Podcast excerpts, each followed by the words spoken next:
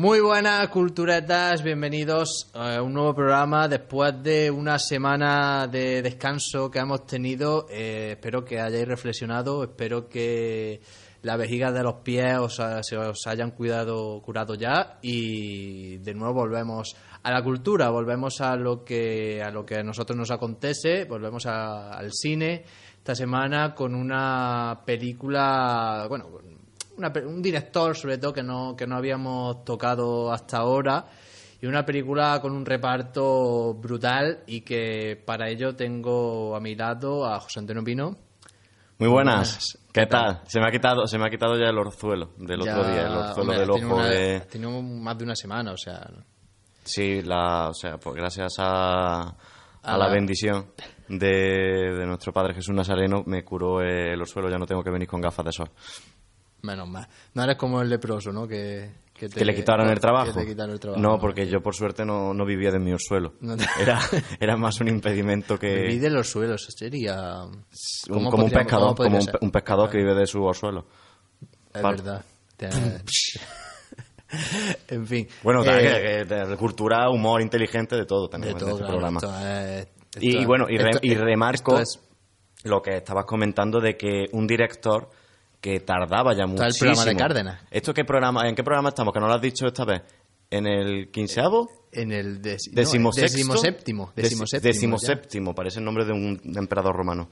Eh, decimoséptimo.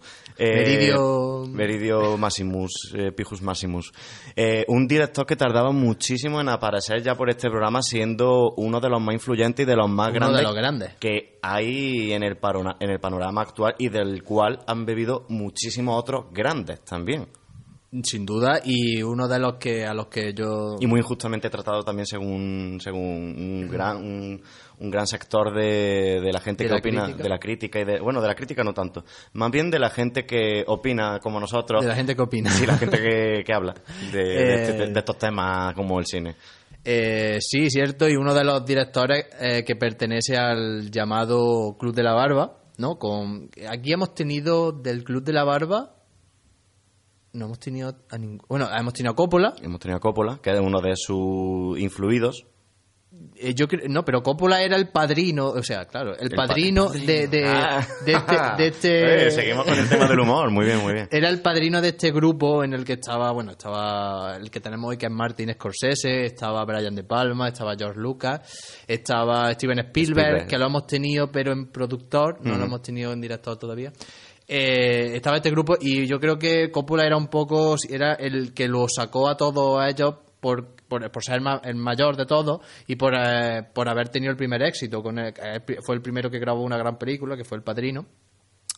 Y por haber tenido ese primer éxito fue un poco el que flotó a ese, a ese grupo de... Sí, digamos que acogió a, exactamente. a, este, a esta generación como la del 21, pero en, en cineastas de, de, Hollywood. Exactamente, y que un grupo de gente que, lo, que, que apareció ahí para cambiarlo, para cambiarlo todo el cine, cada uno en su estilo, unos más unos más mainstream, otros más de autor, um, cada uno cada uno en su en su uno, uno, uno de ellos ya se hicieron fueron los que si hubieran querido tuvieron la oportunidad de hacer eh, que el cine fuera eh, 100% del autor pero algunos montaron su propia productora, como es el caso de George Lucas, para hacer las cosas como a él le, como, le daba la gana. Otros, en cambio, pues eh, iba... Se acoplaron más al mercado que había y a las productoras que había existentes. Pues, como he dicho, tenemos a Martin, a Martin Scorsese. Eh, y quiero que me diga eh, la razón antes de decir el nombre de la peli que hemos porque de, la filmografía que tiene este señor amplísima eh, había donde elegir quiero que me justifiques por qué porque ha sido él el que el que ha elegido esta película el que ha dicho de, hablar de esta peli por qué ha elegido esta película la razón la razón que haya tenido. La que tenga. Pues eh, básicamente porque no es una, no es digamos una película de culto o una mm. película referente puede ser una película más o menos conocida, bastante conocida, no es de las películas que pero no, de las más conocidas de él, ¿no? De... No, eh, conocidas sí, pero hay otras que más. Hay, otras que digamos que son más de culto, de que si hablamos de Scorsese, si... Que la asocia directamente. Decimos, eh, estas digamos que son como sus obras de arte, por así decirlo. Esta es una película que pasó un poco más, no tanto como una obra de arte, es, es, un remake. que no lo sabía, no lo sabía y es un, es un remake. Que no, que no es una de las mayores. De, Exactamente, no es una de, de su... Sí, de, la, de las más de, culto, porque es que no me sale otra palabra para referirme a, dentro de su obra. Pero es la única que al igual que es que cuando hablamos pues son como director y actor fetiche tienen este paralelismo que es lo que les costó a sangre, a dientes y a uña conseguir un Oscar porque estaban ahí con, con peliculones, o en el caso de Leonardo DiCaprio con actuaciones eh, fabulosas, y se resistía ahí el Oscar que no podía, que no podía, que no podía. Bueno, y con eh, esta... Leonardo, o sea, Leonardo, DiCaprio no lo ganó... No, no lo ganó, con, esta, no lo ganó con esta, años después. Me refiero a lo que le costó ganarlo. que, en este, que en este sentido, pues Martin Scorsese también eh, tuvo película y película y película, y siempre se le resistió, la, tuvo nominaciones, pero se le resistió el, el Oscar. Y esta es la única que estuvimos hablando de que hay pues que la montadora con la que contaba que no me recuerdo ahora el nombre. era Telma, tiene mucha O me parece el apellido. Eh, sí se ha llevado algún Oscar pero no estoy seguro de si fue trabajando con él o fue luego en trabajo aparte. Esta mujer sí tiene sí tiene algún que otro Oscar. Eh, pero esta película en sí o él como director o eh, ha sido la única con la que ha con la que ha ganado un Oscar. A mejor dirección a mejor eh, dirección. y después la película creo que tiene cuatro Oscars tenía cinco si no me equivoco cinco nominaciones. Una tiene Telma el, mejor, montaje. el mejor montaje que sin duda pero eh, aparte hay que decir hay que destacar en este caso sí el trabajo de montaje es mutuo o sea apacha entre, entre Scorsese y Telma, porque hay que decir que Scorsese, si, por, e, si ya hemos dicho, bueno, creo que lo hemos dicho alguna vez, o se dice, o está... Eh, es una cosa que es visualmente clara. Spielberg es el mejor director de la historia en cuanto a, en cuanto Acción. A, fluidez, no, a fluidez, en cuanto a ser un plano secuencia extenso. Es el mejor eh, Scorsese es el mejor director de la historia del corte. Del ritmo, es, es, un genio del ritmo. Cada uno, no, eh, los dos son ritmo, los dos tienen un ritmo. pero, él, lo, él lo consigue de una manera muchísimo Él lo hace con el corte, o sea, hace mucha secuencia de plano. Es un ritmo plano a plano. Con el corte de plano, mientras que... Tiene, el, mientras el que, ritmo. El tiene el ritmo, tiene esto. mientras que... Es una película de dos horas y media corta, ¿eh? que eso no es fácil.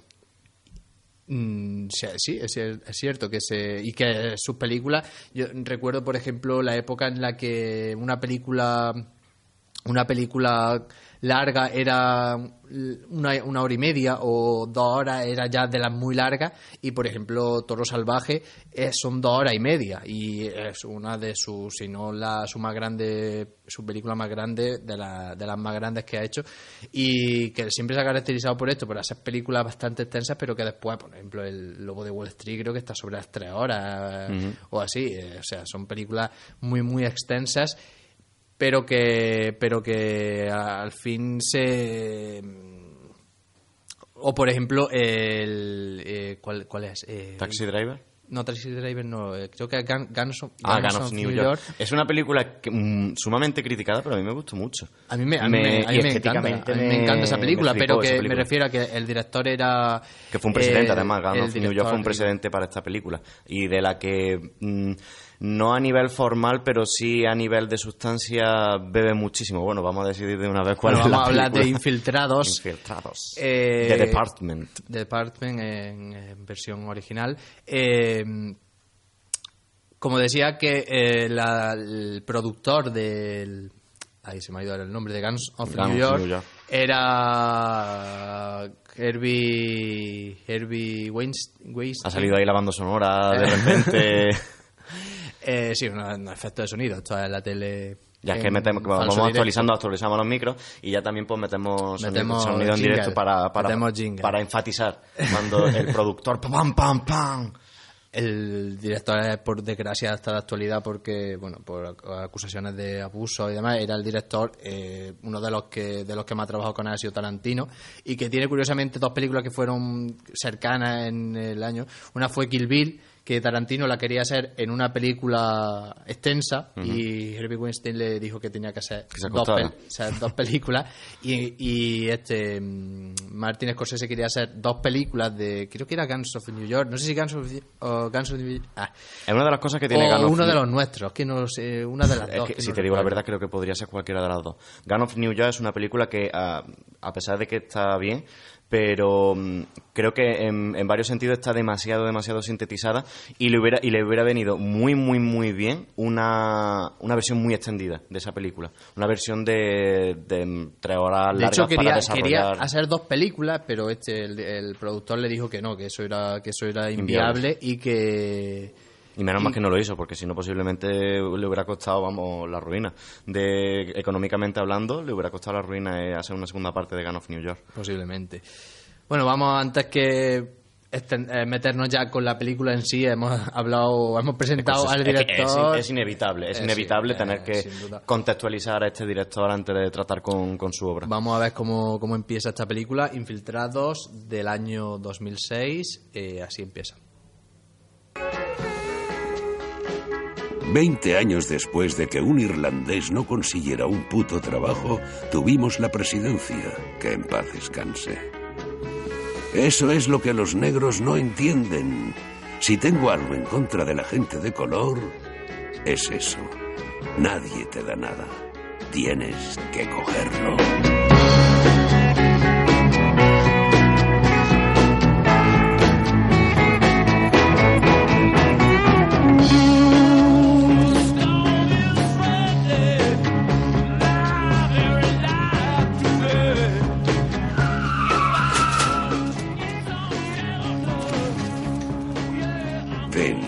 Procura que no tenga que volver a venir a por eso. No volverá a suceder, señor Costello. Carmen ya es toda una mujercita. Deberías estar orgulloso.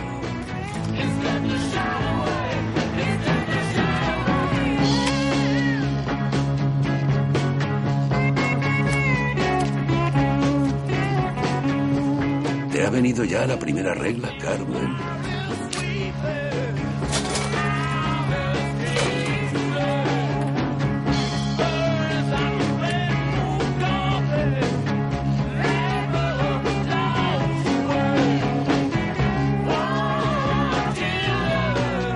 ¿Eres el hijo de Johnny Sullivan? ¿Vives con tu abuela? Sí. Bien, dale algo de pan y cuatro litros de leche. ¿Te gusta la mortadela con queso? Dale unas latas y ponle también mayonesa. ¿Te gustan los cómics? ¿Te va bien en el cole? Sí. Eso es bueno. Como a mí. Eso se llama paradoja. Quédate el cambio. Cómprate algo de maquillaje.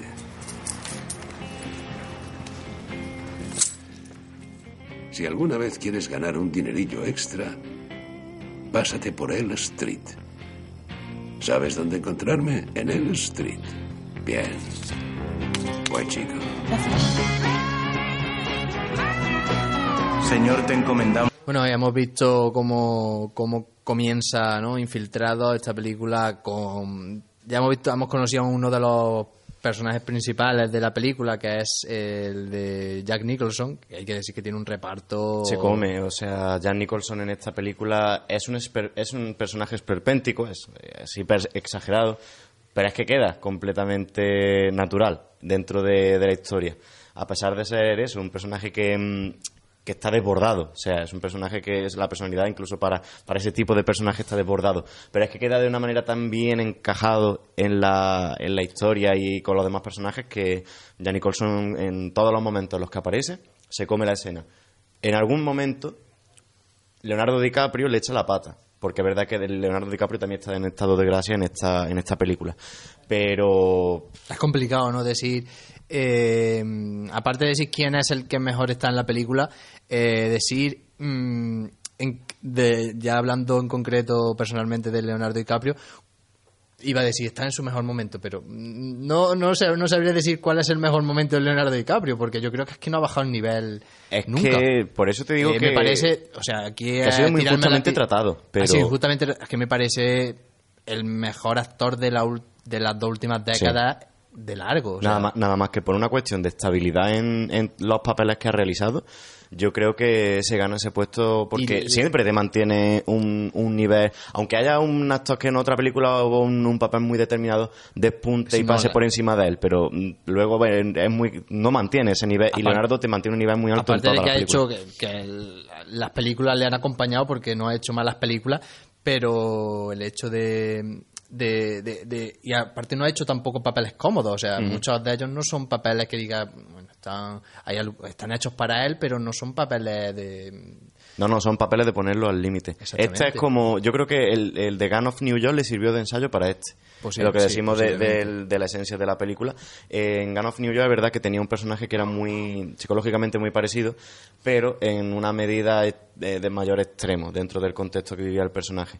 Y creo que le, que le sirvió un poco como calentamiento para luego explotar en esta hay que decir que está Hay que decir que está también Mark Wahlberg, está eh, Matt, Damon, está Marty Sheen, el padre, el padre del el bueno, el sin de los el, sin bueno, señor. El sin señor, el bueno, el que no sale tanto por la noche.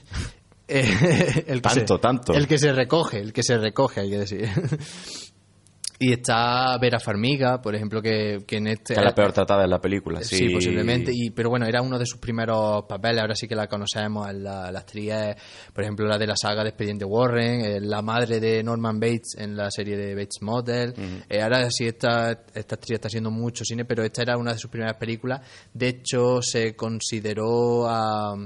Ay, se me ha ido el nombre se consideró a que, a que, eh, que, Martin Scorsese quería, quería una actriz ¿Poco conocida? no conocida, quería una actriz bastante conocida, se barajó a Kate Winslet, se barajó a Emily Bloom, y, pero al final no se dio y cogió a Vera Farmiga, que me parece que hace una actuación bastante correcta. Tampoco el papel le daba para mucho más.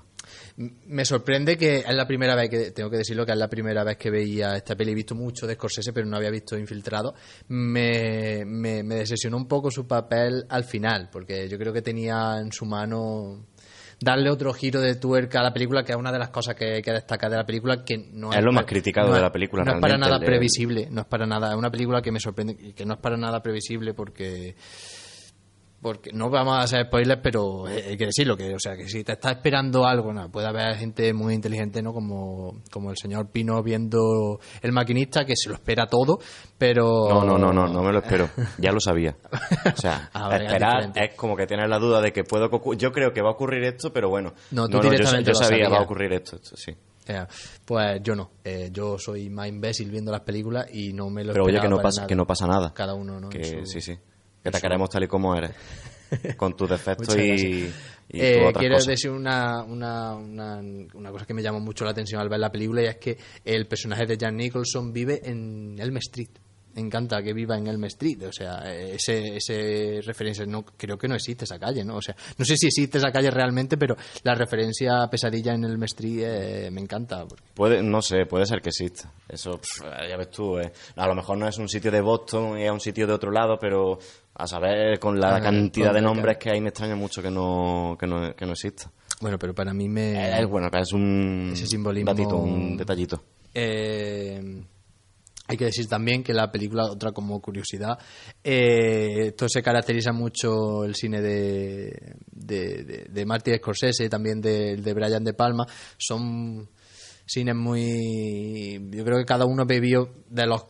Hay que decir que de los. Mm, de este grupo de la barba, de este, de este club de la barba, eh, lo cierto es que hay tres que han tenido una enorme influencia en el mundo de la mafia, que son Coppola, Scorsese y Brian De Palma, quizás Scorsese ha sido el que más lo ha, el que más ha tirado, ha estirado, ha estirado el chicle. También, eh, era el más capacitado a la hora de, cinematográficamente hablando, de crear thrillers. Entonces, es un, es un género el cual le viene muy bien y se ve muy beneficiado por, por su talento. Y también ha tenido a un actor que lo tuvo Coppola en El Padrino 2, como es Robert De Niro, como actor fetiche, que que, que, que, que un actor nació para hacer ese tipo de papel, ¿no? Eh, por eso digo que son, son tres directores que han... Y yo creo que su... De los tres, sus obras magnas, eh, las tres son sobre mafia. Eh, para mí la obra magna de Coppola es El Padrino, para mí la obra magna de bueno, con, con Scorsese está ahí, entre Toro Salvaje, eh, uno de los nuestros, Casino, eh, pero bueno, está muy relacionado también con la mafia y sin duda para de Brian De Palma, pues, o incluso Taxi Driver, que también tiene un poco... Sí, pero bueno, Taxi Driver no se considera tampoco del género thriller de mm, policíaco ni, ni, nada de eso, me parece. Eh, y de Brian De Palma es... ahí se me ha ido el nombre, la de la de Scarface, la de Scarface. Eh, o sea que las tres, eh, por eso, y digo que son, son directores que han influencia, que se han influenciado entre ellos. Además, cada uno en su propio thriller con un toque personal que se diferencia muchísimo de uno de otro, que Scarface es completamente diferente a, Infiltrados, por ejemplo, Infiltrados completamente diferente a, El Padrino, es otro tipo, siendo un mismo género. Es otro tipo de, es otro tipo de mafia también, porque el, eh, Tony Montana es un mafioso que Michael Corleone no, no haría, o sea, Michael Corleone nunca, ya lo comentamos cuando hicimos El Padrino, Michael Corleone no se mancharía las manos nunca, cosa que Tony Montana sí lo hace y cosa que hacen en, uno, de, uno de los nuestros también incluso esa, ese tipo, eh, es otro tipo de mafia porque eh, Tony Montana es la Scarface es la mafia de el lado sucio de la mafia es lo más macarra, lo, macarra es llegar a lo, llegar a lo más alto pero de la forma más sucia que hay. Mientras que el padrino, el padrino es la, la, belleza ¿no? de que, que, tiene, es de las primeras películas, yo creo, en el que te empatizas con los malos, o sea, que los malos al final son los buenos, tú empatizas con ellos, quieres ser, quieres ser como ellos incluso.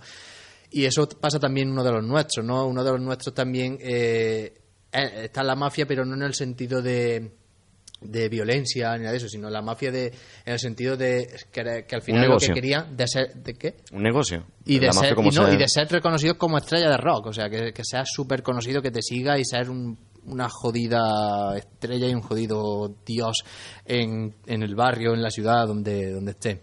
Vamos a volver a, a Infiltrados, que nos estamos yendo como decía. Es la posiblemente una de las películas que más fuck tienen en el guion, esto es como curiosidad para los más friki, eh, es posiblemente sea Scarface, pero esta es la película que más fact tiene eh, y que ha ganado un Oscar. Explica, explica lo que es fact, va a ser que alguien... Bueno, fact se traduce como, bueno, aquí en España, eh, yo creo que incluso en, en Estados Unidos es más es más malsonante aún, aquí no traducimos como joder, ¿no? lo lo suavizamos un poco. Yo creo que fuck allí sería más como. Aquí sería, eh, sería como palabra malsonante en un guion. Es un. Prácticamente.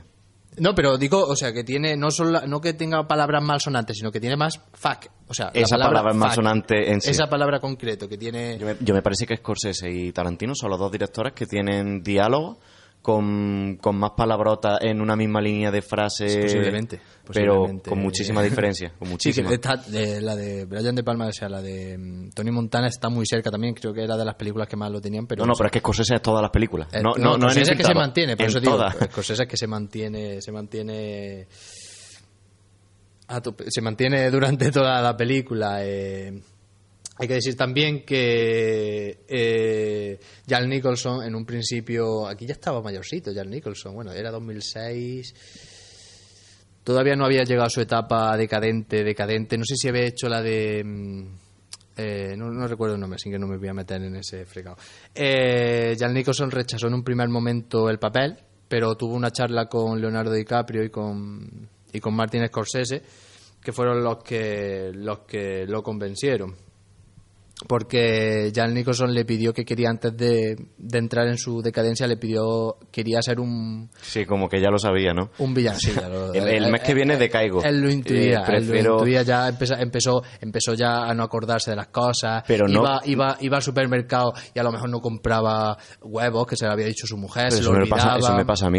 Eh, eso me pasa a mí continuamente de que voy al pues supermercado y me vengo con la mitad de, la pues, lista. Si, voy, pues si voy sin papel me, vengo con la mitad de la mira, lista. mírate porque a Jack Nicholson le afectó. Eso, los genios somos así. Eso ya se toma como Eso es una cosa, ¿no?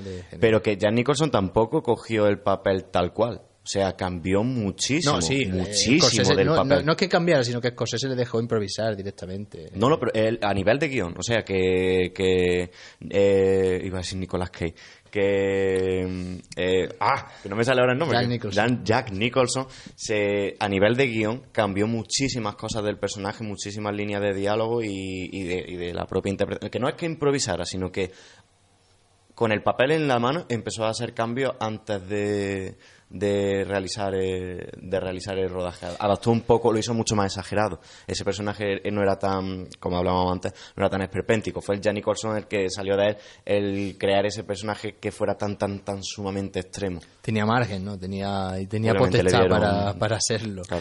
Eh, vamos entrando ya en la recta final. Y hemos pasado, hemos, hemos pasado olímpicamente de Matt Damon como si fuera de otra película.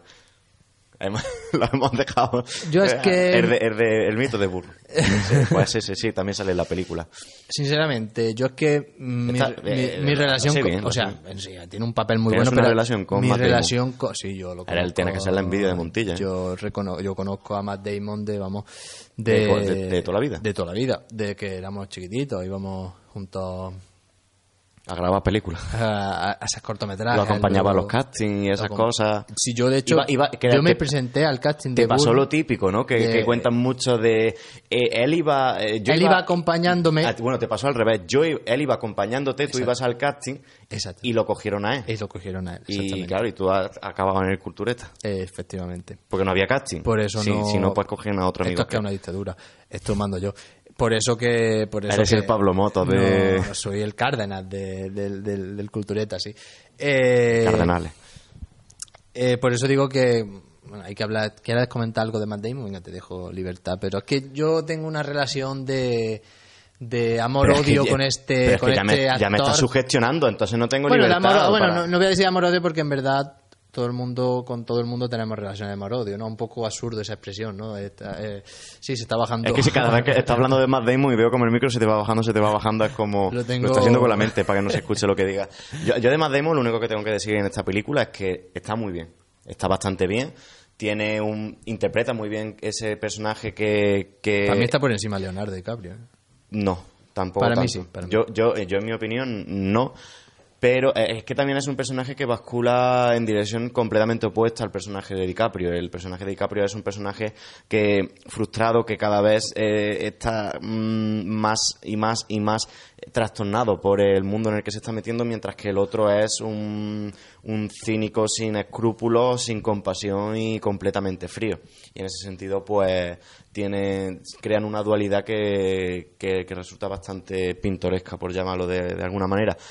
Pero eh, es un Matt Damon que en esta película a mí me parece que, lo hace con un 8 sobre 10 perfectamente. Y a DiCaprio le pongo un 9 sobre 10. entonces Nicholson es el 10. Entonces está mejor. Sí, sí, sí, DiCaprio, que, a mí, que a mí DiCaprio me gusta mucho más que Matt Damon en esta película.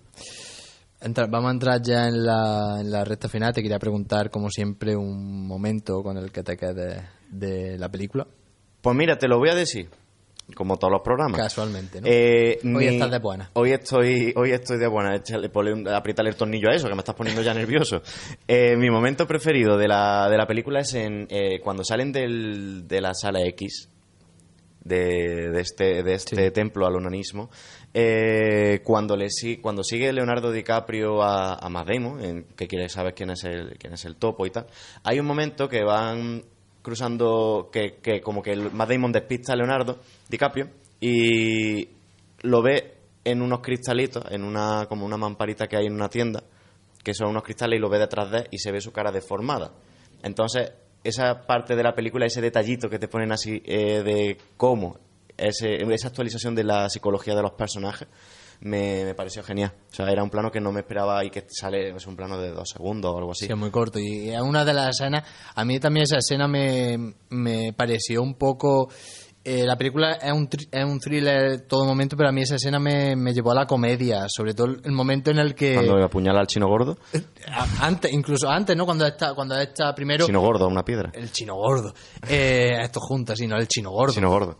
Además que iba, que iba con hamburguesas. Hay que apuñalar a un chino gordo que va con hamburguesas en un callejón. Es... Madre me, mía, me refiero ¿cómo se sale el, tono? Incluso, incluso antes, cuando van dándole suena el móvil, cada uno se esconde en su lado, después está Leonardo DiCaprio escondido y ahí aparece un, sale un chino de, de, la puerta, le da un susto, me parece, se, se, lo lleva un poco a la, a la comedia ese, esa escena, me, me, llamó la atención por eso. Yo me voy a quedar con más adelante, yo creo que sin duda... puede que el éxtasis eh, general, considerado general, sea otro de la peli, pero para mí el éxtasis verdadero fue ese es el momento, no voy a, no voy a spoilear nada, pero... No lo diga entonces. Pero voy, no, voy, voy a contextualizar o, apuntar el momento, pero no voy a decir lo que pasa en la escena. Es el momento en el que un poco se ha, se ha desencadenado ya todo. Eh, Matt Damon tiene el primer encuentro con Leonardo DiCaprio en una azotea y se van juntos, se suben juntos a un, a un ascensor. Lo que pasa en ese momento yo creo que ese eh, ahí es el éxtasis de, la película para mí y porque no me lo esperaba, te juro que lo que pasa en esa escena cuando se abre el ascensor no, no, no te lo esperas, no, yo por lo menos no me lo espero que, que, desemboque en eso o que, o que desemboque yo me, yo me, lo según quién. Me lo, me lo, me lo venía oliendo sí, lo... de los créditos me lo, me lo venía oliendo Desde que aparece de Department, así a los, a los 18 minutos, eh, ojo, ojo, ojo, ojo, ojo, con, los, cuando metes los títulos, Martín Scorsese, eh. Tírate 18 minutos presentando personajes. Y son, y son tres. Va tranquilo. Sí, son tres principales y... O sea, los que te presentan, me refiero, son y de Hecho, te presenta... no hemos hablado de... Te presenta a Matt Damon de niño. Sí. Que no te lo presenta ni de adulto. Te hace además, no te presenta ni a Matt Damon. Te hace un John Nieve con lo de la cara, con, los ojos y tal. Eh, simple, una simple referencia que está muy bien, el señor este que sale en Transformers, que era modelo, que no tiene ni idea de actuar, pero que en esta película, curiosamente, lo hace bien, el inspector Mala Sombra. El inspector Mala Sí, el que está así con repeinado para el lado, que siempre le, que siempre está soltando ah, tacos. No me acuerdo cómo se llama el, el, actor. Y está y lo hace muy bien. Ese, el de Transformers, sí, sí, el, de soldado en Transformers. No recuerdo, no recuerdo el nombre del actor, pero sí. Bueno, nos dicen por el pinganillo que tenemos que, que tenemos que cerrar el chiringuito. Cerrando, vamos ya con finalizando esta primera parte. Yo creo que se ha quedado un análisis. Sin duda traeremos. Cortito. cortito, cortito. Porque. Porque sí, pero sin duda traeremos a Martín Scorsese algún día aquí al programa, claro. En otra ocasión, porque en persona. sí, lo traeremos a ti. aquí hoy estaba ocupado, tenía un lío con un. Sí, que se acabó un paso. Se acabó un paso. que le dolía el hombro. Estaba que le dolía. Allá en Estados Unidos es que la Pascua empieza una semana, empieza después de Semana Santa. Claro, allí está ahora mismo a tope. Está ahora. Allí Cristo para arriba, Cristo para abajo. Y allí es que allí no solo es el cristianismo. Allí... También el protestantismo, los batistas, el, el, el, pastafarmismo este. También, el trupismo, sacan a Trump, a Trump en un. A Trump. A Trump. A Trump. Trump en un, en un, en un, palio. En, Málaga se dice trono. En Málaga se dice trono, ¿tú lo sabías eso? Sí. Que en Málaga se dice, se dice trono. Yo me quedé. Me quiere sonar. Me quiere sonar. Me quiere sonar. Mm. Pues, pues sí. Y a los botellones en la playa los llaman moragas. las moragas. Vamos a las moragas. Es verdad que, que los llaman moragas. Y no sabes lo que es el rebate. Por ejemplo, un rebate un saquito, no que es un saquito, y al, al, al, que va lo llama el, showar, el shawarma. Y en vez de guay dicen perita, que, me, hace que me hace mucha gracia, el perita. El perita. El manzanita es un cantante, pero allí dicen el perita, sí. Y vamos cerrando ya esta, estaríamos así hasta mañana, pero vamos a ir cerrando ya esta, esta primera parte del Algún día hablaremos de los aspectos en, la próxima película. Eso lo dejamos.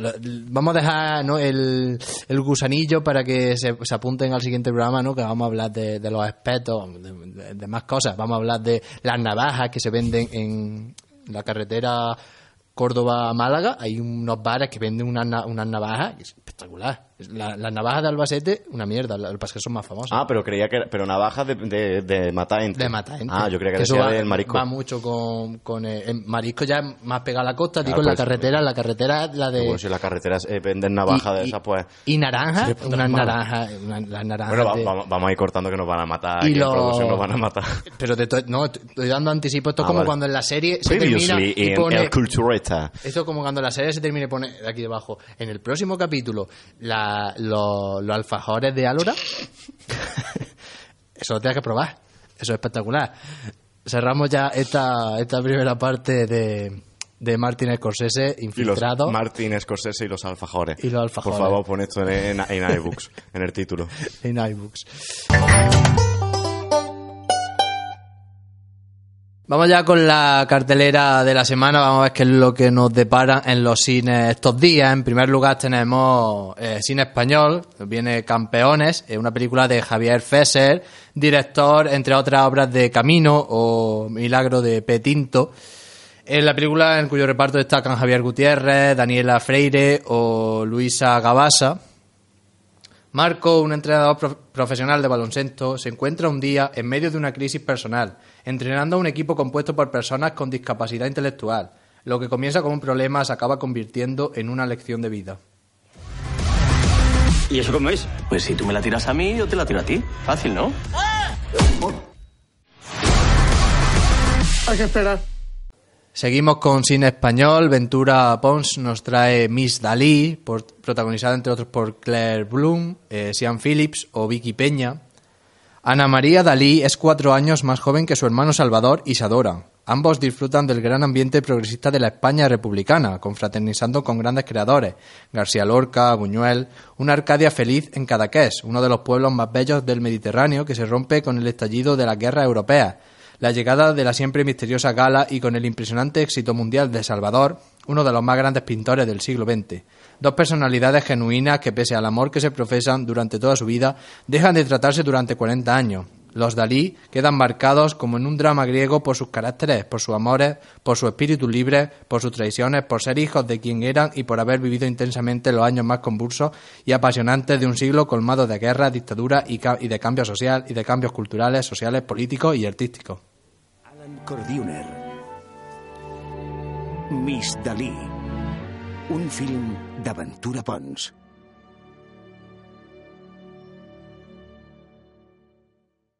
Ahora llega Resort Paraíso, una película de Enrique García, en cuyo reparto destacan Nora Aguirre, Susana Almahano o Rafa Castillo Romero. Eva y Pablo atraviesan el peor momento de sus vidas. Marcados por una tragedia que no pueden superar, sin trabajo y sin casa, se esconden en el hotel donde trabaja Eva, cerrado durante la temporada invernal. Ella tiene todas las claves de acceso y un plan para pasar desapercibidos, pero pronto son descubiertos por Saúl, uno de los vigilantes de seguridad, que no piensa desaprovechar la oportunidad de divertirse y dejarles claro quién está al mando. El hotel se convierte así en una jaula y Eva y Pablo en sus presas. Sin embargo, cuando dos personas no tienen nada que perder, solo pueden ganar.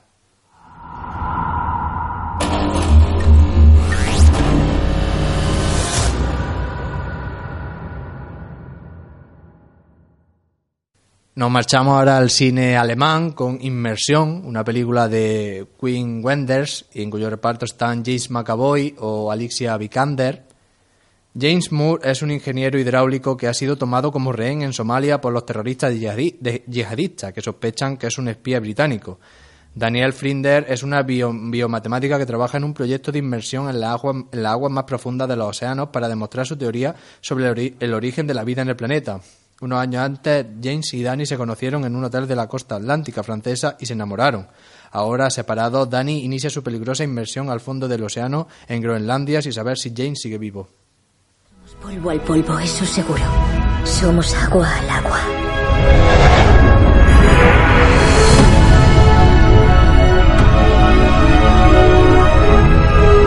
Nunca olvidaré esto.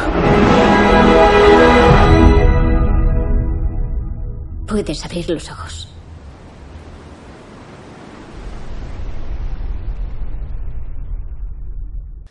John Krasinski nos trae un lugar tranquilo, con, protagonizada por el mismo director de la película, también por Emily Blunt o Noah Jupe. Sigue la historia de una familia que vive en una casa en el bosque cuidándose de no emitir ningún sonido. Si no te escuchan, no pueden cazarte.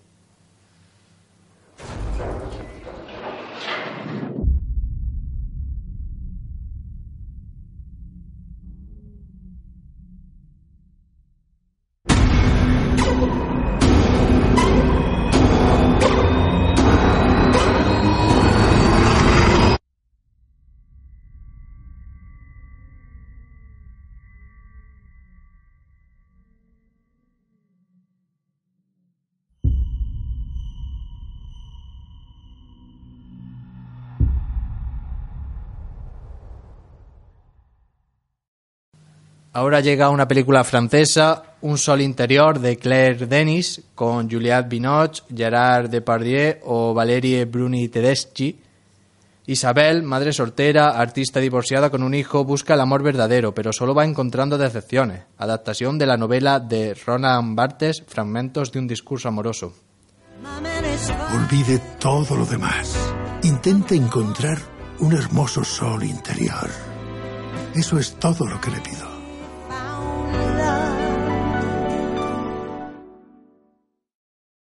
Ahora llega Juego de Ladrones, El Atraco Perfecto de Christian Gudegas con Gerard Butler, Pablo Scheinberg o C. Jackson Jr.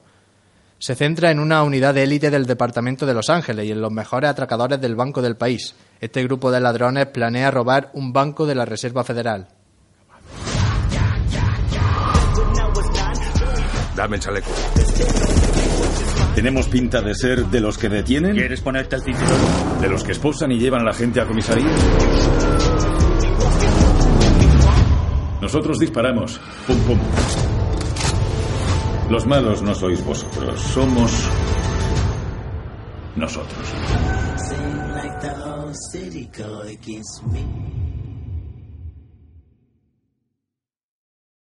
Human Flow de Ai Weiwei, una película documental que trata de más de 65 millones de personas en todo el mundo han sido obligadas a salir de sus hogares para escapar del hambre, el cambio climático y la guerra en el mayor desplazamiento humano desde la Segunda Guerra Mundial. Un viaje épico de la película conducido por el artista renombrado internacional Ai Weiwei da, una expresión visual de gran alcance a esta migración humana masiva. It's going to challenge to recognize that the world is shrinking and people from different religions, different cultures are going to have to learn to live with each other.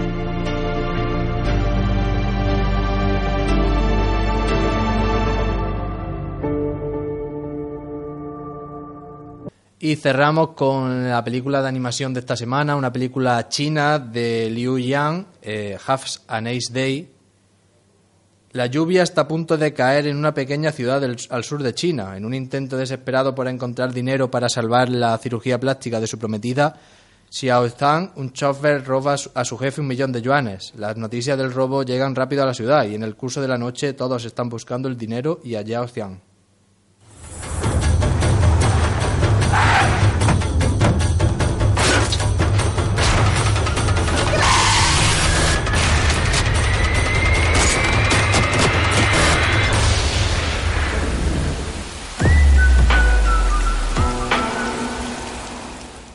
Bueno, hasta aquí este programa del Cultureta. Volvemos la semana que viene con mucha más cultura, mucho más cine, mucho más teatro, mucha más literatura. Como siempre decimos, que la cultura se acompañe.